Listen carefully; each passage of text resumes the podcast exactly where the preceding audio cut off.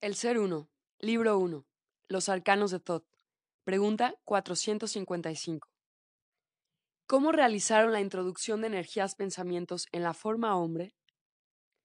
Cuando creamos la forma hombre en el laboratorio, lo modelamos con nuestra energía invertida, la cual se condensó y se convirtió en un negativo de nosotros mismos. A esa forma hombre tuvimos también que grabarle las fórmulas básicas para su propia subsistencia, y esa grabación la tuvimos que realizar en forma de energía-pensamiento. La grabación fue colocada en la glándula pituitaria, ustedes la llaman hipotálamo. Esta glándula regula la vida vegetativa y maneja la conducción motora automática de la forma hombre. Las fórmulas están grabadas en los nímeos, genes, los cuales son legados de padres a hijos. 456. ¿Cómo se realizó la construcción de la burbuja esfera que ustedes hicieron en el laboratorio? No fue fácil. Muchas experiencias fueron realizadas antes de llegar a lo que queríamos hacer. Lo más difícil fue invertir nuestra energía. Lo primero que creamos fue la esfera, el cráneo. Este tenía que ser resistente, porque debía albergar a la burbuja, la masa encefálica. Los dos juntos crearían el cerebro, y el desarrollo del cerebro crearía la mente, esfera, cuerpo geométrico limitado por una superficie curva cuyos puntos están todos a la misma distancia del punto interior llamado centro. Espacio o ámbito a los que se extiende la acción o la influencia de algo o de alguien. Burbuja. Espacio desinfectado y aislado del exterior para evitar cualquier posible contaminación. Pompa llena de aire o gas que se forma en su interior.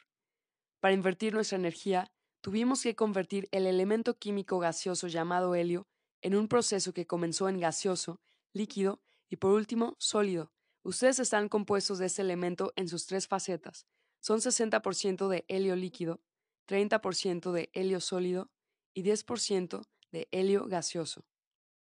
457. ¿Cómo podríamos nosotros invertirnos? El universo tiene un orden. El planeta Tierra vive de acuerdo con lo que es, un planeta primario, distorsionado y densificado del tercer plano y grado 3. El planeta Tierra siempre será el mismo y trabajará para lo que fue creado, ser una célula del sistema digestivo de la creación.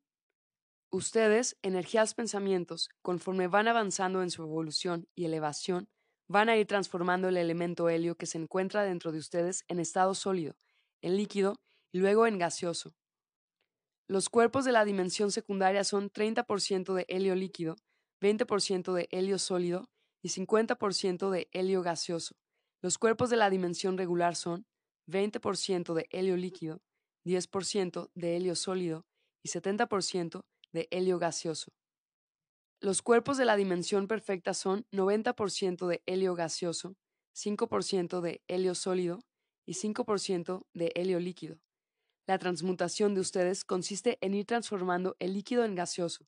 Consecuentemente, el sólido se irá licuando. 458. ¿Cómo el sólido se irá licuando en las dimensiones secundarias irregulares? Sabemos que estas dimensiones pertenecen a los sistemas circulatorio y respiratorio. Los cuerpos de una dimensión secundaria, al pertenecer a un sistema circulatorio, poseerán en sí mismos mucha más fluidez energética y el sistema respiratorio más oxígeno. Consecuentemente, los dos serán más gaseosos. 459. ¿Cómo se realizó la creación del cerebro? Una vez que pudimos crear la esfera y la burbuja, todo estaba listo para crear el cerebro. Debemos entender que la masa encefálica es un motor que mantiene la forma hombre viva, y eso es posible porque nosotros grabamos las fórmulas básicas para su funcionamiento. Las fórmulas son intransferibles y eternas. Están hechas de tal manera que nunca podrán ser cambiadas o anuladas. Esas fórmulas permiten a la forma hombre la reproducción, la preservación de especie, la preservación de la vida, el funcionamiento automático de los sistemas, la sensación y el instinto. Fueron grabadas cuando la forma hombre fue creada. Por eso, el reino animal tiene el mismo instinto básico las mismas fórmulas que lo caracterizan. La forma hombre sin el cerebro será igual que el reino animal, porque fue hecha con las mismas fórmulas. La diferencia entre el reino animal y el hombre es el cerebro. El reino animal no posee un cerebro tan completo como el hombre. Algunos animales poseen una pequeña parte de la función de un cerebro y algunos solo la masa encefálica grabada con las fórmulas básicas de la vida. La masa encefálica controla los procesos básicos de la vida. El cerebro controla los procesos voluntarios, como el pensar, el análisis, la razón, la inteligencia, la forma, la energía, los pensamientos, etc. Y controla también la evolución y elevación. 460. ¿Cuál era la procedencia del cristal que ustedes colocaron en el centro de la burbuja esfera? Nosotros clonamos a la mente universal, hicimos una réplica exacta del principio único. El cristal colocado en la forma hombre fue retirado de nuestro principio único y grabado por nosotros, dimensión perfecta. La masa encefálica fue creada con elementos químicos que se combinaban y funcionaban con la combustión calorífica, para producir sustancias que unidas a otras pudiesen hacer funcionar la forma hombre y activar las grabaciones básicas de subsistencia. El cristal derivaba de un principio único. Este había sido creado con elementos antimateria, los cuales funcionaban con la combustión alciática. Para que este cristal funcionara, tuvimos que crear dos masas encefálicas, una densa, materia, y otra etérea, alma. El cristal que fue colocado en el cerebro tenía la finalidad de controlar a la masa encefálica permitiéndole evolucionar a través de las energías pensamientos que se albergarían en ella, y estas energías subsistirían también, hasta poder regresar al lugar que ellos pertenecían. El cerebro creado era una réplica exacta de la masa encefálica. Todo lo que existía en ella existía en el cerebro en energía antimateria, y como esta energía era sutil y volátil, la evolución del cerebro era más rápida. Este fue creado así a propósito, para ayudar a la masa encefálica a evolucionar y también para que su funcionamiento fuese cada vez mejor. Si la forma hombre piensa, razona, analiza, recuerda, sopesa, sueña, memoriza, desea y más, es porque tiene el cerebro que se lo permite. El cerebro es también el laboratorio donde se mezclan alquímicamente todas las energías pensamientos, las cuales dan resultados maravillosos u horribles, dependiendo de la mezcla y de la calidad de los elementos que lo contienen. Si la forma hombre no tuviera el cerebro, sería un robot, funcionaría solo con sus necesidades básicas de subsistencia. Es el cerebro el que permite a la forma hombre evolucionar y elevar. En realidad, es en el mundo antimateria donde viven las energías pensamientos del cerebro, y a través de él desarrollan a la masa encefálica. El hombre de la dimensión inferior no sería nada si no tuviera el cerebro. Es el alma del universo, es la vida del universo, es la evolución y elevación del universo. Es el todo del ser uno. Cuando se produce lo que ustedes llaman muerte, es porque la energía del cerebro se retira de la masa encefálica y se alberga en otra, para continuar viviendo y desarrollando. Cuando esto se produce, la energía se mezcla con otras que también se desencarnaron y se vuelven a encarnar. Cuando el cerebro se desarrolla, evoluciona y se eleva positivamente de acuerdo con los cánones del universo, y comienza a sofisticar sus energías pensamientos, formando lo que ustedes llaman mente, espíritu. Eso significa que el cerebro trabajará exclusivamente con excelentes elementos de la más alta calidad, y al trabajar con elementos sofisticados, automáticamente la masa encefálica evolucionará, porque trabajará de acuerdo con la alta calidad de los elementos elevados. La masa encefálica evolucionará, y consecuentemente la maquinaria hombre trabajará en perfectas condiciones. 461. ¿Los animales tienen cerebro? Nosotros hicimos infinidad de experimentos en los mundos regulares y muchas de las formas que existen en estas realidades tienen un cerebro casi igual al del hombre. Estas experiencias se hicieron cuando estábamos creando a la forma hombre y a través de esos experimentos lo logramos. En los mundos regulares no podemos considerar a estos seres como un reino animal. Ellos tal vez no tengan la forma hombre que nosotros queríamos crear, mas se comportan como tales. Nosotros definimos a los animales como aquellas criaturas que poseen solo la masa encefálica. Aquellos que tienen cerebro, sea en estado incipiente o avanzado, son considerados otros miembros de la especie hombre. En el reino animal está incluido el hombre en su estado primario, y ese reino tiene muchos grados de evolución. En los mundos regulares y secundarios, el reino animal primario, como ustedes lo conocen, dejó de existir. El reino animal sin cerebro, en la dimensión primaria, son los insectos, reptiles, aves, crustáceos y peces. Podemos considerar a los animales que tienen cerebro, a los mamíferos, teniendo entre ellos muchos grados energéticos que los diferencian. Esa infinidad de graduaciones los acerca o los aleja del hombre. 462.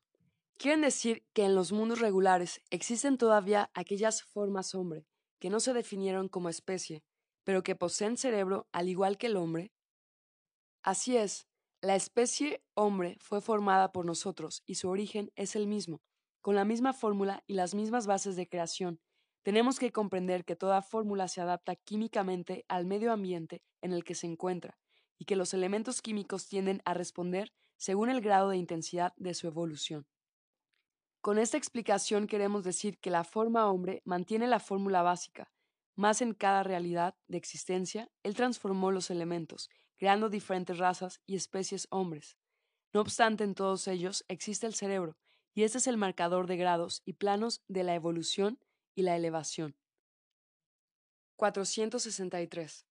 ¿Cómo el cerebro, que funciona con la combustión alciática, puede trabajar con la masa encefálica, que trabaja con la combustión calorífica? El dominio de la masa encefálica por el cerebro es mental y lo realiza por medio de la mediumnidad y de la telepatía. Son dos combustiones diferentes, no se pueden mezclar ni juntar. Cuando se produce lo que ustedes llaman muerte, es porque el contenido de las energías pensamientos del cerebro se retira para albergarse en otra masa encefálica viva. En estos casos, el contenido energético del cerebro desencarnado debe tener similitud energética con aquel que lo recibe y le da albergue. 464. ¿Cómo el contenido energético de un cerebro puede albergarse en otra masa encefálica viva si ésta ya está ocupada por otro contenido energético, o sea, por otro cerebro?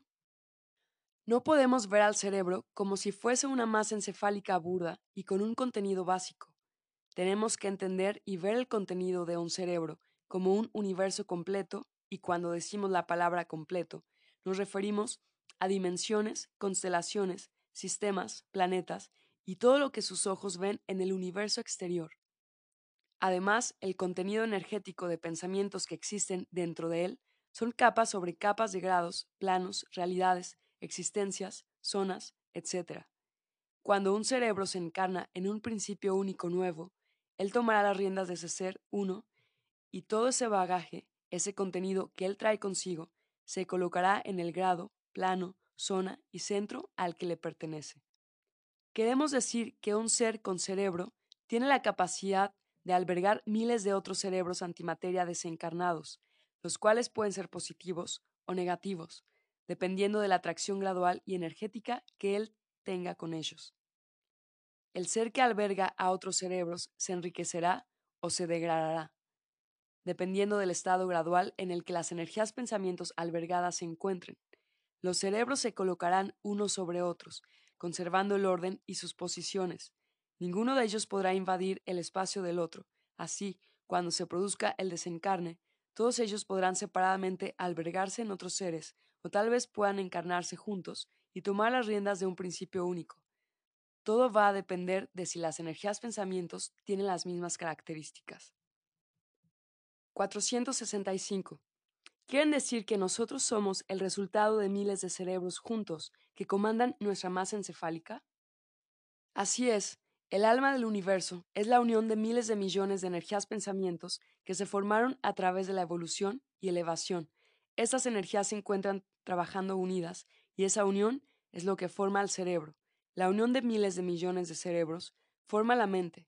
Ustedes y todos los seres hombres diseminados en el universo y realidades son el compendio infinito de cerebros, y el conjunto de todos ellos forma a la mente universal. Esa formación es lo que llamamos sabiduría. Cuanto más elevada sea la dimensión del ser hombre, mayor será el contenido de cerebros que él albergue. Por tanto, su conocimiento, entendimiento y amor tendrán una dimensión y un alcance mayor en el universo.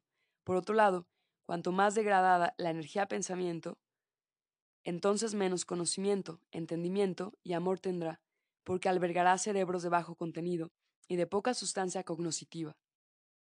466. ¿Es el cerebro lo que conocemos como mundo antimateria?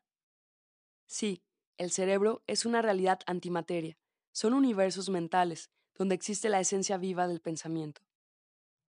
467. ¿Son ustedes quienes nos están dando este conocimiento desde la dimensión perfecta, mundos mentales o materiales? Nosotros somos realidades mentales y todo lo que ustedes están aprendiendo en este conocimiento es mental. Están conociendo el funcionamiento de la energía pensamiento, mejor dicho, están descubriendo los mundos verdaderos, o sea, el interior de ustedes mismos.